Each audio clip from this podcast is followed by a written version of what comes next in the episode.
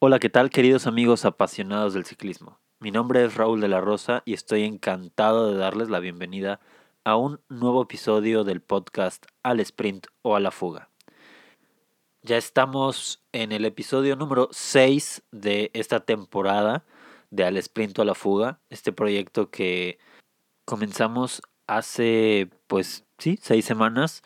Eh, este 2020 pues es el proyecto que, que traigo principalmente mi enfoque totalmente concentrado en esto. Tengo muchas expectativas de este proyecto y pues más que nada eh, estoy contento de poder dedicarle tiempo y de poder dedicar mis energías y mi, y mi atención al ciclismo y aprovechar este, esta pasión que tengo. Eh, les platico que esta semana que acabamos de vivir fue una semana extraordinariamente interesante. La verdad es que esta semana del 27 de enero al 2 de febrero fue una semana muy llena de muchas emociones, de muchas carreras eh, que pues, nos demostraron varios lados del ciclismo. Eh, ahorita quiero comentarles acerca de unas controversias ahí como que, pues más que nada mi opinión, más, más que hablar de, de situaciones claras, pues les quiero platicar un poquito de cómo veo yo las cosas.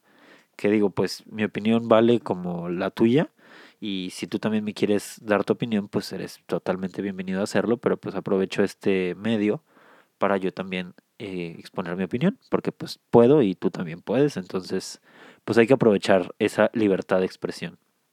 Eh, también podemos hablar de todos los maravillosos resultados de los ciclistas profesionales que pues en, en estas semanas se exhibieron, se lograron presentar como el más fuerte en cada una de estas carreras y pues vamos a hablar de esos resultados de estas competencias que sucedieron esta semana que acaba de pasar. La verdad es que pues sí me, me terminó gustando. Yo veía una semana un poco tranquila, yo no pensé que fuera a ser tan divertida como lo fue. Hubo bastantes carreras, no se imaginan, de pues el estar todos los días tratando de, de revisar al pendiente de, de qué está pasando y como que tener mi atención dividida en diferentes países, diferentes zonas, zonas horarias, pues es, pues no es tan fácil como uno pensaría.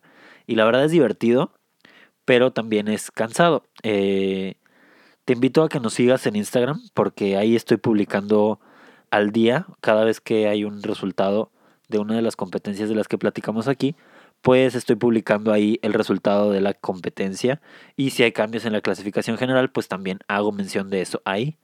Eh, creo que es importante, pues si te gusta estar informado acerca del ciclismo, pues que te des la vuelta por ahí, que me tengas eh, en tus seguidos para que te lleguen las notificaciones si es que decides así hacerlo o que te aparezcan por ahí de vez en cuando las noticias y las historias de lo que está sucediendo en el ciclismo profesional.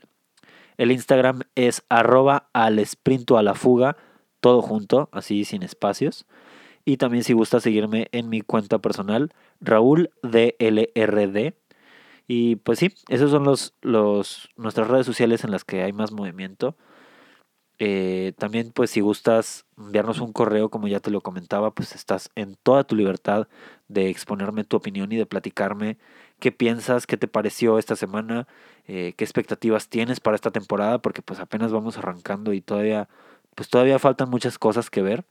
Eh, creo que pasaron cosas interesantes esta semana que ni siquiera en, en, el proceso de estar tratando de sacar un libreto para platicarte, pues algunas ni siquiera se me habían ocurrido hasta el momento de, de estar empezando aquí a hablar. Y definitivamente es que pues son, son cosas muy interesantes en lo que sucede semana con semana. Y si tú andas tan metido como yo en el tema, pues aquí estamos para platicar acerca de eso. Y si no, pues también aquí estamos para comentarte, para platicarte, para mantenerte al día y que te empieces a enamorar cada vez más de este deporte. Arranquemos con la carrera que yo te comentaba la semana pasada que no me tenía tan emocionado, que yo pensaba como que no iba a estar tan chida, que no iba a estar tan buena, que no iba a estar tan divertida. Eh, y la verdad es que me sorprendió. Eh, pues no hubo tantos cambios, no hubo tanta eh, pues sí no hubo cambios de líder tan drásticos, no, no fue una carrera que, que estuviera demasiado combatida. Creo que los dominantes pues fueron muy dominantes, pero fue interesante verla, o sea, de verdad creo que conforme iban avanzando las etapas se fueron mejorando. Eh, el episodio anterior tuve yo ahí algunos comentarios que, que ni siquiera terminé de incluir porque pues no, no los vi convenientes, no pensé que fuera a ser necesario como que eh, quejarme o, reclamar de algo que pues, pues pasó en la primera etapa nada más, que fue la que vivimos el domingo anterior. Pues no creí yo que fuera a ser algo eh, recurrente, quise darle como la, pues sí, el beneficio de la duda de decir, pues no, no pasa nada, es, son accidentes que pasan en todas las carreras y pues son datos o pues son así como ciertas cosas que a lo mejor uno no puede eh, saber cómo se va a dar hasta el momento en el que está sucediendo. Y pues me ha tocado organizar eventos, me ha tocado participar en, en procesos de organización de eventos y de ejecución de eventos. Y la verdad es que, pues no, no puedes, no puedes eh, prevenir o tratar de como de, de siempre estar al pendiente de todo y sin saber qué va a pasar, estar anticipado, pues es muy difícil. Y la verdad es que pues sí es, es complicado como que pensar en un deporte como el ciclismo, que realmente sí es un deporte pues muy, digamos, de una categoría como que muy alta. Creo yo que la gente que participa en estas competencias, pues la mayoría son de, de pues digamos, de niveles socioeconómicos más altos que el promedio. Creo que, pues, para empezar, es un deporte en su muy, muy gran mayoría europeo. Eh, y pues obviamente en Europa tienen eh, gran parte de, de, la economía del mundo, de la fuerza de la economía del mundo, pues está en Europa. Entonces, pues era, era de esperarse que, que mucha gente de, la, de, Europa pues tenga más dinero que en otros países del mundo, ¿no? Eh, creo yo que el pensar que el deporte, pues uno de los deportes que yo considero los más europeos, que es el ciclismo, pues es, es como que muy esperado que sea gente culta, que sea gente con, con cierta educación o con cierta, eh, pues quizá, quisiera decir eh, sentido común, que realmente pues no puedo asegurar nada de eso y definitivamente en Europa también hay accidentes, definitivamente en Europa también hay descuidos, pero pues sí sentí mal, sí sentí como vergüenza de cierta manera que la primera carrera del año que se hace en, en Latinoamérica, en Argentina, tuviera estos detallitos que yo siento como pues no es la primera vez que es esta carrera, no es la primera vez que la hacen. Eh, creo que ya debería de haber un poquito más de conciencia, de cultura eh, y también de parte de los organizadores un poquito más de pues de comprendimiento o de entendimiento de cómo se organiza una carrera y de qué cosas hacer y qué cosas no. Definitivamente el que sea una carrera de otra categoría, de otro nivel, con ciclistas eh, de el máximo nivel del ciclismo profesional de ruta, pues sí, como que pudiera llegar a, intimidar el pensar, no, es que viene eh, gente muy, muy capaz, con mucha fuerza, con, con mucho nivel, y pues es que nos pone nerviosos, ¿no? Que son equipos muy grandes. Pues no es la primera vez que vienen tampoco. Y el hecho de que sea esta una carrera, digamos, especial, pues no le quita mérito a todas las carreras que se hacen en Argentina normalmente, ¿no? Y yo creo que si organizas carreras, pues frecuentemente sabrás ciertas cosas que se hacen y qué cosas no se hacen. ¿De qué estoy hablando? Pues yo vi ciertos detalles como que la ruta estaba de cierta manera no tan bien planeada, lo mencioné en el episodio anterior, que hubo ciertos puntos clave en los que no era necesario hacerlos pasar por, por calles tan cerradas, por curvas tan, tan complicadas o, o por espacios que no tienen suficiente espacio realmente o suficiente superficie por la cual se puedan mover para poder hacer eh, la exhibición del deporte que están haciendo, porque pues a final de cuentas es un espectáculo, eso es lo que es un deporte en estos niveles.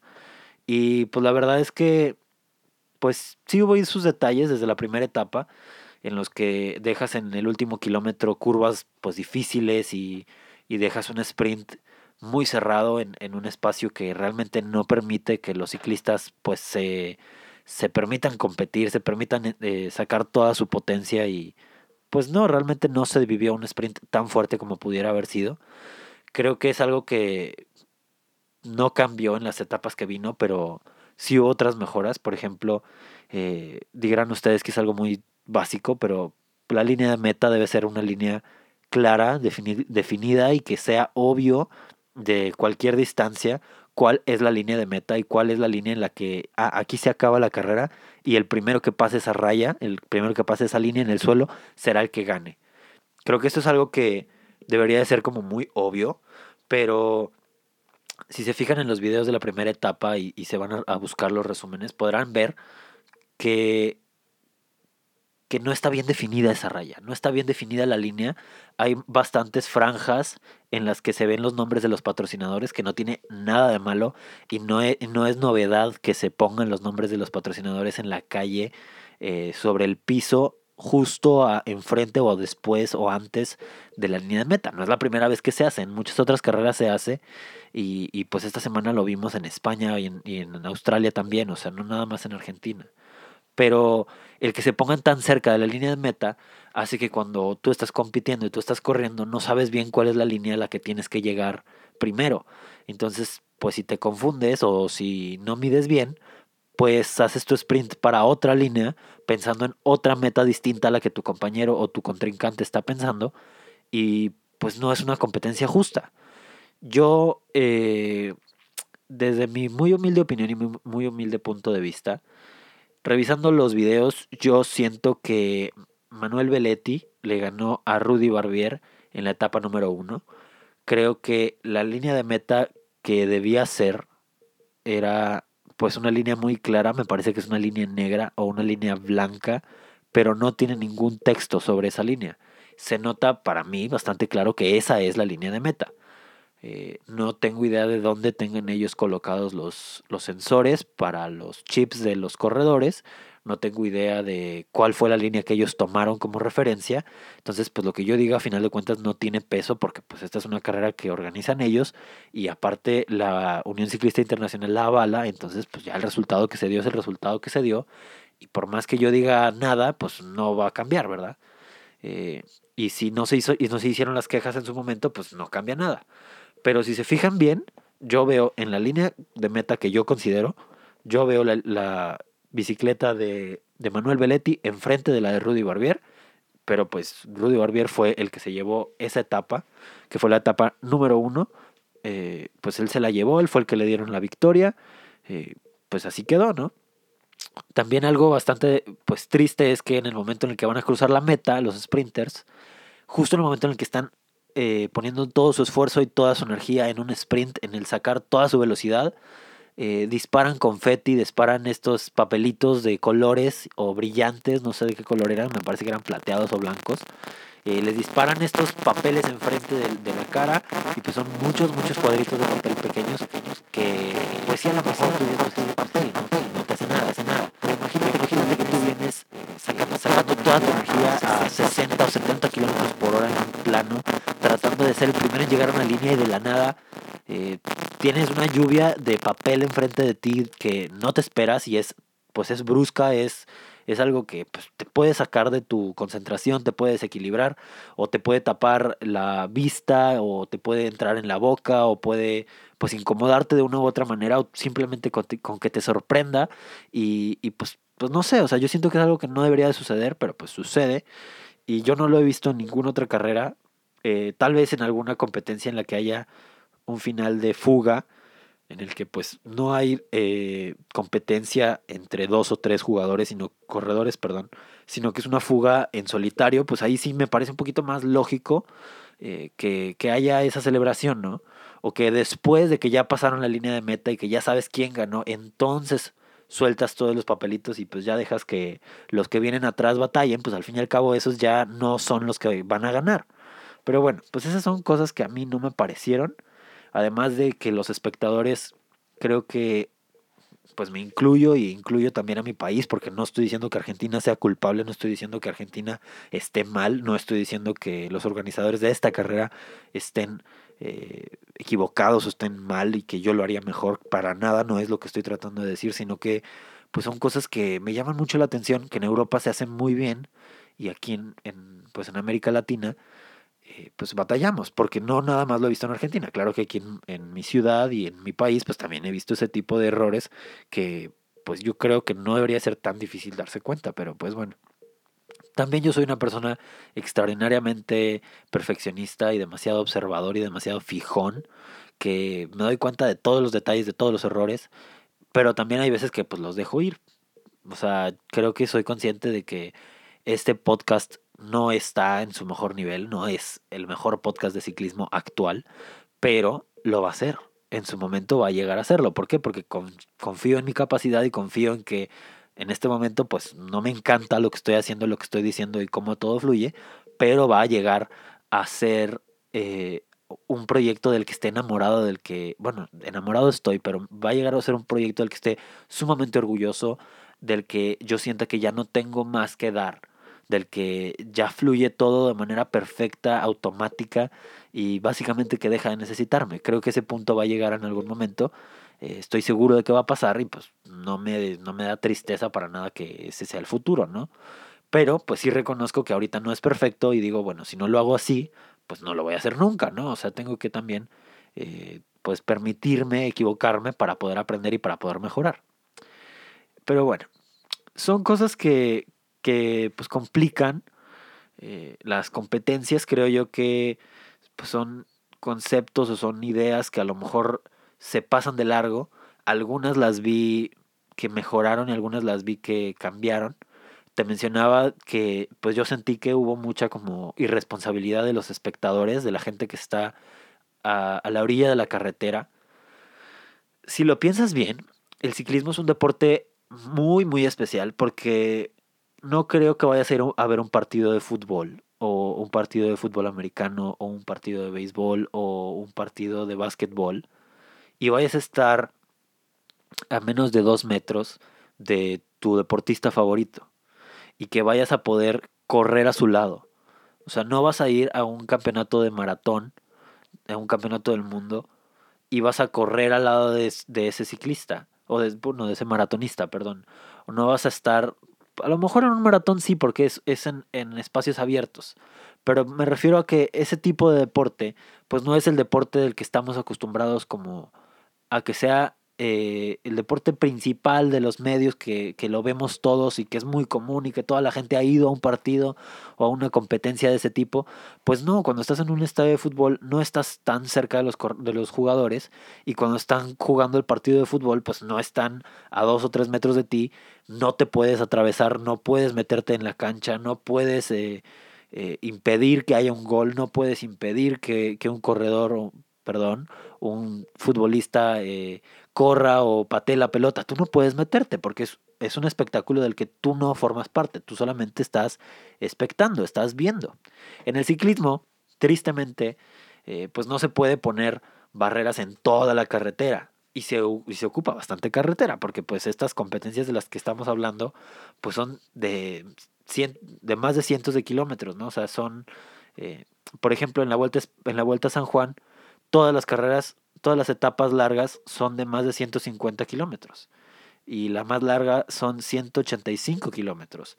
O sea, estas no son competencias cortas y pues no puede haber una barrera en todo lo largo de la carretera y así pues evitar que la gente se meta. O sea, la gente puede cruzarse la, la carretera y puede estar a menos de un metro, a menos de 50 centímetros de un corredor si decide ser imprudente y pararse cerca de la calle. Y si pasa el corredor pegado a la banqueta y tú estás ahí parado, pues puedes llegar a, a, chocar con él, a, tumbarlo, a golpearlo. Y así sucedió. Desde la primera etapa hubo ahí una persona pues que desde su imprudencia y desde su ignorancia no se fijó que estaba mal acomodado y terminó derribando eh, una gran parte del pelotón y personas que pudieron haber contendido o competido la primera etapa del sprint eh, y pues pues se tuvo ahí consideraciones para que no perdieran tiempo, pero pues es como que muy decepcionante que, que algo tan sencillo como no te metas en la cancha o no te metas en la carretera en la que están compitiendo, pues sea algo tan difícil de entender, ¿no? Y también, eh, no recuerdo si fue en la etapa, eh, creo que fue en la etapa 4 o en la etapa 5, que hubo una, una parte en la que Remco Evenpol estaba a punto de caerse y justo antes de eso acababan de aventar una, pues sí, una cubeta o una tina de agua, que les echaron una tina de agua a los corredores, van corriendo y les avientan agua, como no sé qué serán, 5 litros de agua, 6 litros de agua, como por qué harías eso, en qué momento, o sea, eso, pues, no sé, yo digo que debería de ser hasta penalizado, debería de haber ahí alguien que, pues, que fuera como responsable y que se hiciera cargo de, de, lo que pudo haber pasado, porque eso pudo haber también causado un, un, accidente y pues este accidente no es cualquier cosa, o sea, cuesta dinero, cuesta salud del ciclista, pierde tiempo y, y pierde la forma física porque deja de entrenar un ciclista si se lesiona, pierden dinero pues los equipos, los patrocinadores, si es un ciclista importante pues ya no va a ciertas carreras y entonces esas carreras pues se pierden un talento que a lo mejor y mueve eh, a lo mejor mueve de, cierta manera eh, los medios de comunicación o llama la atención del, del, público. O sea, son muchas cosas que a lo mejor uno no considera cuando comete la imprudencia de meterse en la carretera en la que hay una competencia de nivel internacional. O sea, pues son cosas que yo creo deberían ser sentido común, pero no lo son. Tristemente, bueno, sí lo son, pero la gente no tenemos eh, ese sentido de común todo el tiempo, no estamos pensando en todas las implicaciones que tienen nuestras acciones. Pero bueno, cerrando ya con todo eso, porque ya me llevé un buen rato de este episodio platicándote de controversias y de cosas que a lo mejor no, no piensas que sean tan valiosas, pero pues son cosas que yo creo que podemos extrapolar a nuestra vida en general, el tratar de prestar atención a los detalles y de hacer conciencia de lo que hacemos y decimos, pues creo que es algo importante y, y me, me quedé con ganas de decirlo el episodio anterior. Eh, no lo dije porque pensé que iba a cambiar las cosas, pero pues me di cuenta que sí, sí hubo cambios, Sí, sí hubo algunas de estas cosas que te mencioné, se fueron arreglando con, conforme fueron las etapas, pero otras cosas que no se han arreglado y pues ya veremos cómo nos va con otras competencias en el futuro, ¿no? Rápidamente te voy a decir los resultados de las carreras que hubo esta semana. Eh, fue una semana muy interesante y la verdad es que pues la etapa número uno fueron 163.5 kilómetros. Se llevó eh, pues sí se concluyó en un sprint, lo ganó Rudy Barbier, el francés del equipo Israel Startup Nation, se llevó este sprint en la etapa número uno en, la comunidad de San Juan, me parece que es el, eh, la población en la que se llevó a cabo el, final.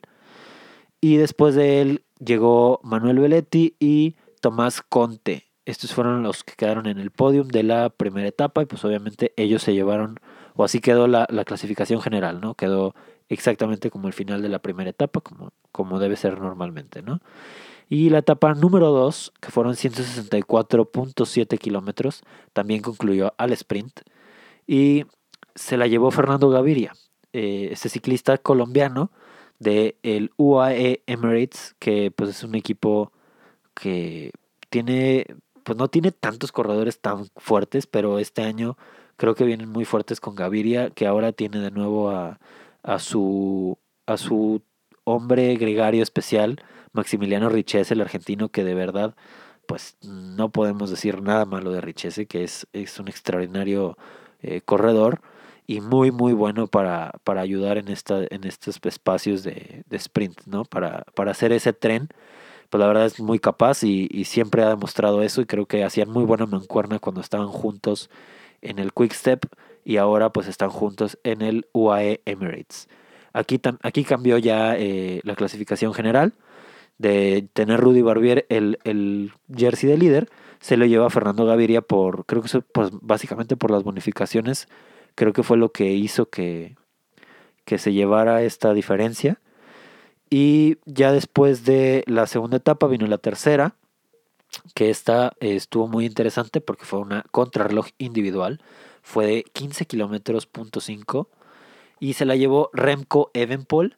En este momento, eh, bueno, en ese punto de la competencia, en la etapa 3, el otro favorito que era del mismo equipo de Remco, del de Oceanic Quickstep, este, el francés Alaphilippe, Julian Alaphilippe, que había tenido el jersey de líder del Tour de Francia el año pasado, creo que fueron por 18 o 19 etapas, no estoy seguro. Eh, este ciclista decidió no correr la contrarroj individual porque pues no se sintió bien del estómago, tuvo ahí sus ciertas incomodidades.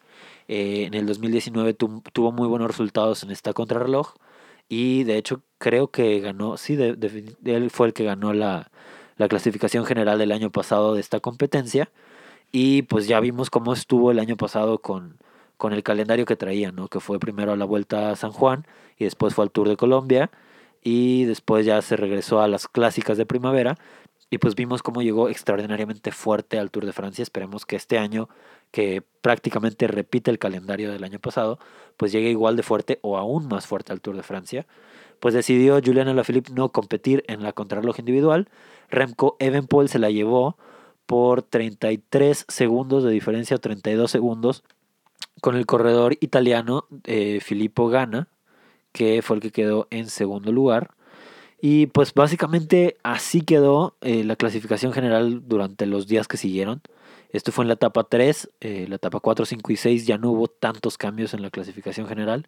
Sí hubo algunos por, por el final en alto que hubo en la etapa, me parece que fue en la 5, que fue el final en alto. Sí, sí, fue la 5 que fue el final en alto, pues ahí hubo un poquito de cambios pero realmente Remco Evenpol y todo el, equipo del Quick Quickstep pues mantuvieron todo bajo control y no se les fue para nada el liderato de esta competencia.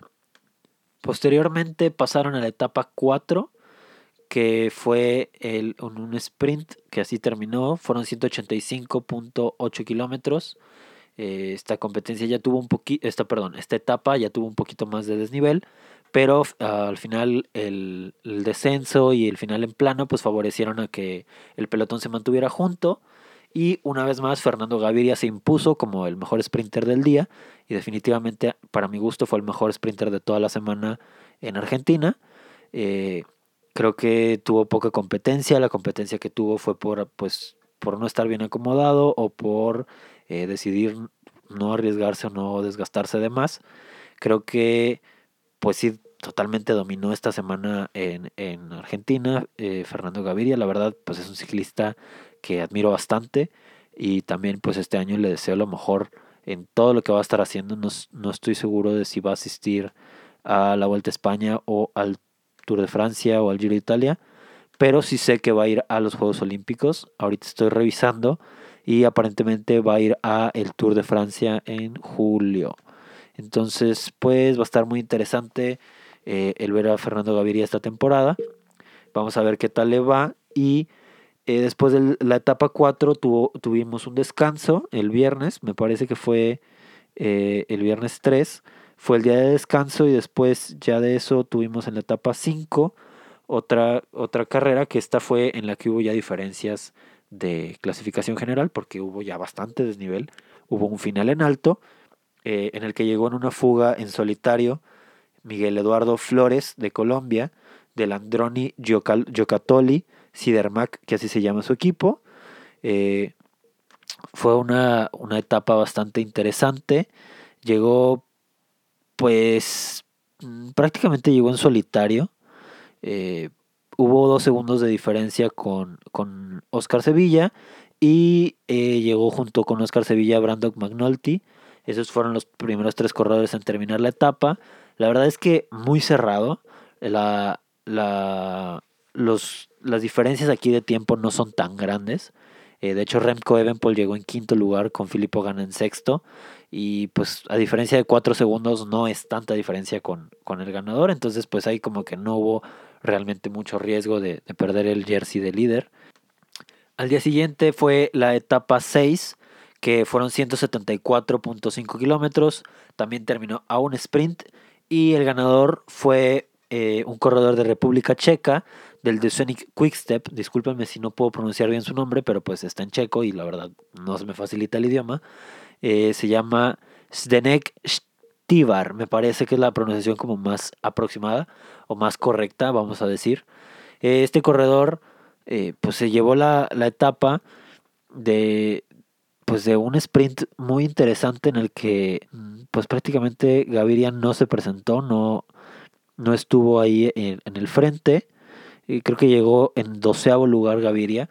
No, pues no hizo tanta figura en ese sprint, pero pues estuvo, estuvo bastante bueno ese sprint el ver por fin a otro corredor que, que no es de los mismos de siempre. De hecho, eh, el Quick Step no llevaba eh, a Stibar no lo llevaban a él como su sprinter designado, sino que el sprinter que ellos llevaban era Álvaro José Jodeg, que es de Colombia. pero pues no estoy seguro aquí qué habrá sucedido, si a lo mejor Stibar se sintió mejor o se sintió eh, más preparado o si simplemente Jodek no quiso competir el sprint o qué habrá sucedido. Pero pues aquí hubo un cambio de planes y pues por eso se pudieron llevar la etapa número 6. Y para cerrar la vuelta eh, a San Juan fue la etapa número 7 de 141.3 kilómetros. También terminó el sprint. Y pues por si faltara o por si fuera muy poco para Fernando Gaviria decidió llevarse otra etapa Así que Gaviria se llevó tres etapas. Y así fue como quedó el, la vuelta a San Juan. Se quedó con el jersey de la clasificación general. Remco Evenpol, también la clasificación joven se lo lleva él, ya que tiene solamente 20 años.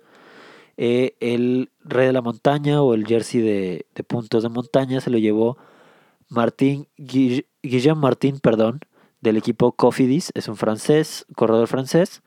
Y el equipo mejor colocado en toda la vuelta fue el equipo Movistar. Del otro lado del mundo, pero en el mismo hemisferio, nos vamos a Australia y platicamos de eh, las dos carreras que se llevaron a cabo esta semana allá. Fue eh, la carrera Turkey, que es así es como se llama la playa en la que termina la carrera y por eso el nombre. Son 133 kilómetros, terminó al sprint y el ganador fue el irlandés Sam Bennett, que estuvo muy bien eh, colocado en los sprints del Tour Down Under hace una semana. Y pues esta semana también le fue extraordinariamente bien eh, en este sprint. Se lo llevó eh, pues con relativa facilidad. La verdad es que es un ciclista admirable. Ya quisiera verlo a él contra Fernando Gaviria y otros corredores. Quiero verlos este, este verano a ver qué tal les puede ir en las grandes vueltas. La verdad, pues me tienen con una expectativa muy, muy alta. Eh, y pues así quedó. Para el de Quick Step se lo llevó Sam Bennett, la Race Turkey. Y el domingo, también en Australia, se llevó a cabo la Cadel Evans. Es una carrera clásica con un desnivel bastante fuerte, con pues este una, una altimetría interesante y pues una ruta muy, muy exigente de 171.1 kilómetros. Terminó en una fuga en la que el vencedor fue Dries Devenins, el corredor de Bélgica que eh, compite para el de Quick Step. Se llevó esta competencia, esta etapa o esta clásica eh, por un margen de pues prácticamente nada con Pavel Sivakov, que fue el corredor que venía con él en la fuga. Llegaron ellos dos solos a la parte final y justo detrás de ellos venían eh, el grupo perseguidor, creo que eran cuatro corredores si no me equivoco. En tercer lugar quedó Darrell Impey de el Mitchelton Scott. Estos son los tres primeros lugares de esta Cadel Evans Great Ocean Road Race, que fue la competencia que se vivió el domingo. La verdad es que, pues, para Dries Devenins, que siempre ha sido un, muy buen gregario, del, me parece que siempre ha estado en el de Sonic Quickstep y si no, pues ya tiene ahí algunas varias temporadas. Creo que esta es su cuarta temporada con ese equipo.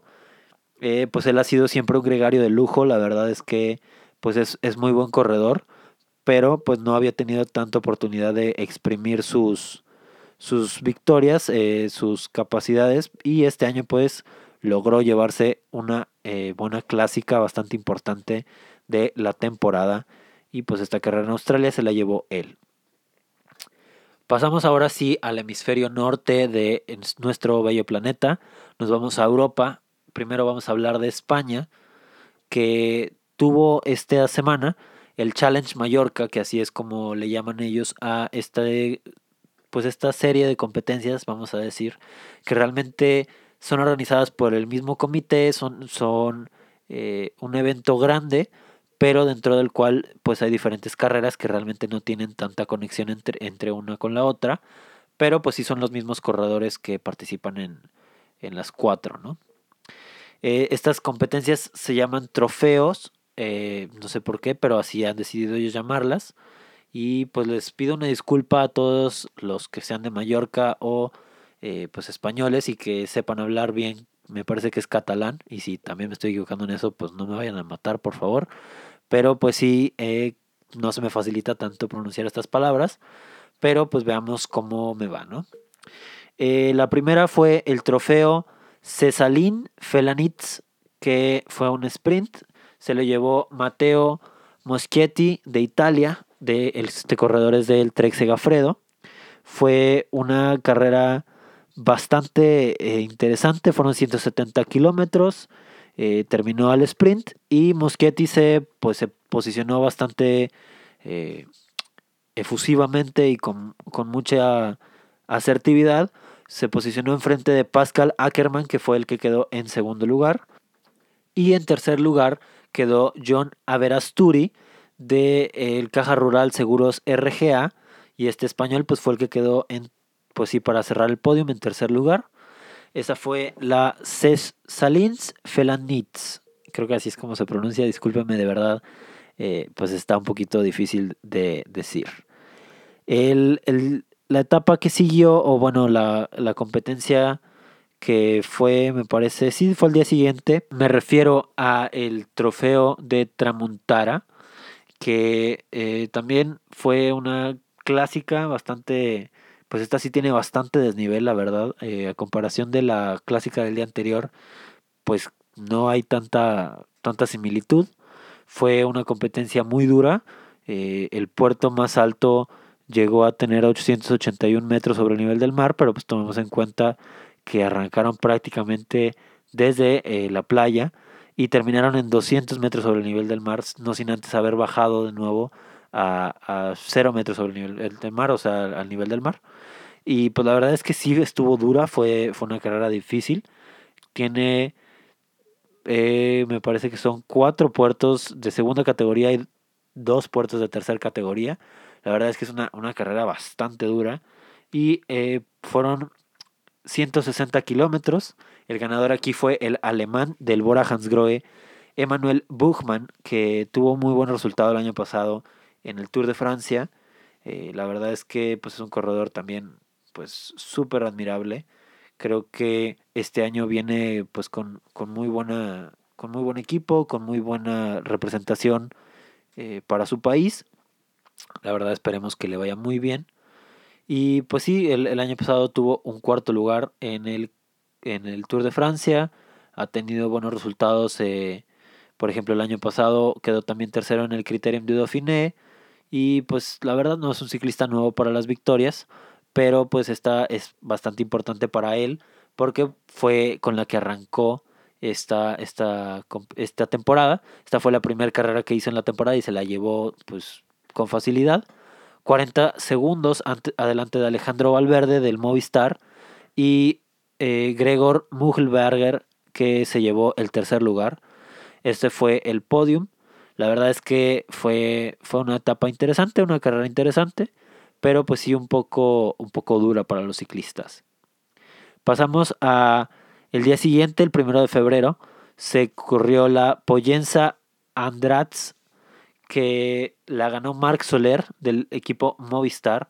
Esta fue también una clásica dura en un principio, pero al final eh, pues ya no tiene tanto desnivel en, en, los últimos kilómetros. Fueron 168 kilómetros. Eh, el punto más alto de la carrera lo alcanzan en el kilómetro 72 y para, eh, pues para los últimos kilómetros eh, creo que solamente al mero mero final que es donde están las rampas más pesadas que la verdad sí son rampas muy difíciles de, de rampas que alcanzan el 8.9 y el 5.4% de, de, de inclinación pues son, son rampas bastante difíciles de correr. Y Mark Soler fue aquí el más fuerte que llegó 11 segundos por delante de Gregor Mugelberger, que fue también el que le había ido muy bien al día anterior. Eh, la verdad, pues es que sorprendido de este ciclista austriaco del Bora Hansgrohe que tuvo eh, buenos resultados sin haberse podido llevar eh, ninguna de las victorias. Y al día siguiente, el día 2 de febrero, se llevó a cabo el trofeo Playa de Palma a Palma, que lo ganó con mucha facilidad Matteo Moschetti, de nuevo el italiano del Trek Segafredo que había ganado eh, el, la primera competencia de esta semana en España, el, trofeo Cesalins Felanitz, perdón, eh, pues volvió a repetir su victoria ahora en eh, el, el, trofeo, perdón, se llama Playa de Palma Palma, que este sí está más fácil de pronunciar. Aquí pues Moschetti no batalló, se acomodó muy bien con su, con su trek y logró llevarse la victoria en frente de eh, Pascal Ackermann y Andrea Pascualón, que fueron los que quedaron en el podium con él. Eh, y pues estas fueron todas las competencias en España. La otra competencia que hubo en Europa esta semana fue eh, el Gran Premio Ciclista de la Marsella, que pues como podrán suponer se llevó a cabo en Marsella, Francia. el final fue una fuga en la que el ganador de ese sprint dentro de la fuga fue el francés Benoit Consefroy. Creo que esa es la pronunciación más correcta en francés. Este corredor es del AG2R La Mondial. Eh, esta es una competencia que yo siento como que es mucho más local. No vi tantos nombres eh, tan conocidos, pero pues también era importante mencionarla porque pues es de el mismo nivel, de la misma categoría. Y pues son ciclistas igual de, de los equipos World Tour a lo mejor no son tan conocidos, pero no por eso vamos a, dejar de prestarles atención.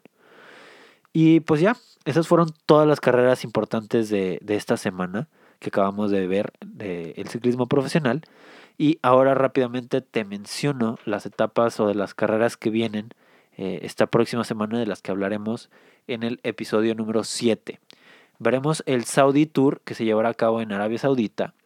También el Jayco Geraldson Tour en Australia y la vuelta a la comunidad valenciana que se lleva a cabo en España. Estas son las carreras que veremos esta semana, entre algunas otras, pero estas son las más, más destacables. Y pues la verdad es que me emociona bastante que haya arrancado con tanta fuerza este año. Eh, eh, primero con, las carreras del Tour Down Under y ahora con todas estas eh, pues interesantes finales que hemos visto en esta semana. Pues la verdad es que sí estoy bastante emocionado ya quiero ver qué va a pasar, ya quiero ver cómo vamos a llegar a las grandes vueltas, ya quiero ver cómo van a estar los Juegos Olímpicos este año. Eh, pues es un año con mucha emoción, con mucha, pues sí, con mucha competitividad. Creo que, que ya llevaba tiempo el ciclismo de no ser tan, tan fuerte. Y antes de irme, no quiero que se me olvide mencionar que, que se llevan a cabo eh, pues de manera frecuente, no, no sé por qué, pero no está tan, tan estipulado. Eh, no todos los, los, campeonatos nacionales se hacen al mismo tiempo. Esta semana se llevaron a cabo varios campeonatos nacionales. Eh, me parece que fueron, eh, pues para empezar, los más importantes creo que fueron los de Colombia. También hubo alguno, creo, en Qatar. Y todavía faltan algunos para la próxima semana. Creo que se va a llevar a cabo el de Sudáfrica. Y pues hay algunos otros que se llevan a cabo también en esta temporada del año. Ah, hay otros que ya sucedieron hace unas semanas, hay otros que suceden a finales de año. No sé por qué no están estipulados todos en la misma temporada, pero pues eh, lo importante de las noticias es que dentro del ciclismo colombiano, que estoy seguro de que aquí habrá alguno muy interesado en esto, pues el, que ganó la contrarreloj individual del campeonato nacional fue Daniel Felipe Martínez del Education First. Eh, perdón, sí, si estoy ahí bien, fue Daniel Felipe Martínez. Y de la carrera de ruta fue Sergio Higuita, que aquí estuvo muy interesante porque pues lo más, lo más, más interesante de todo esto fue que eh, Nairo Quintana, que es un corredor pues por naturaleza escalador, nunca había sido eh, tan destacado en la contrarreloj, tuvo un extraordinario resultado y quedó en segundo lugar es decir, que es subcampeón de contrarreloj individual de Colombia. Eh, en la pues sí, en la competencia de, de, Individual Time Trial de Colombia fue el que quedó en segundo lugar justo detrás de Daniel Felipe Martínez y en tercer lugar quedó Egan Bernal y para la, la competencia de ruta detrás de Sergio Higuita en segundo lugar quedó Egan Bernal después de una caída bastante intensa bastante fuerte en la que pues fue más que nada fue aparatosa pero no pudimos, este, pues gracias a Dios no se lastimó tan fuertemente. Tenían también a, me parece que era Iván Ramiro Sosa, el que estaba ahí de, que querían ellos que compitiera y, lograra eh, llevarse el, el, campeonato, creo que era por quien estaban corriendo los corredores de líneas, pero pues realmente estuvo muy, muy difícil. Eh, también tuvo una caída, a lo mejor no tan fuerte como la de Bernal, pero tristemente cayó mal y se fracturó, me parece, un dedo y pues con la incomodidad no podía sujetarse bien a la bicicleta y ya no pudo terminar la carrera. Eh, pero pues ahí Egan Bernal después de una caída aparatosa, eh, afortunadamente sin lesiones, logró terminar y, terminar de una manera impresionante llevándose el segundo lugar. Pues esto será todo por esta semana. Les agradezco mucho que me hayan escuchado. Espero no haber divagado demasiado, no haber hablado de muchas cosas sin sentido. Espero haber aportado algo, haberte eh, creado al menos un poco de interés. Te invito de nuevo a que nos sigas en el Instagram al sprint a la fuga. Mi nombre es Raúl de la Rosa. Te agradezco muchísimo que me hayas escuchado y que hayas compartido conmigo estos 45 minutos. Eh, sin más que menos, que me escuchaste, escuchaste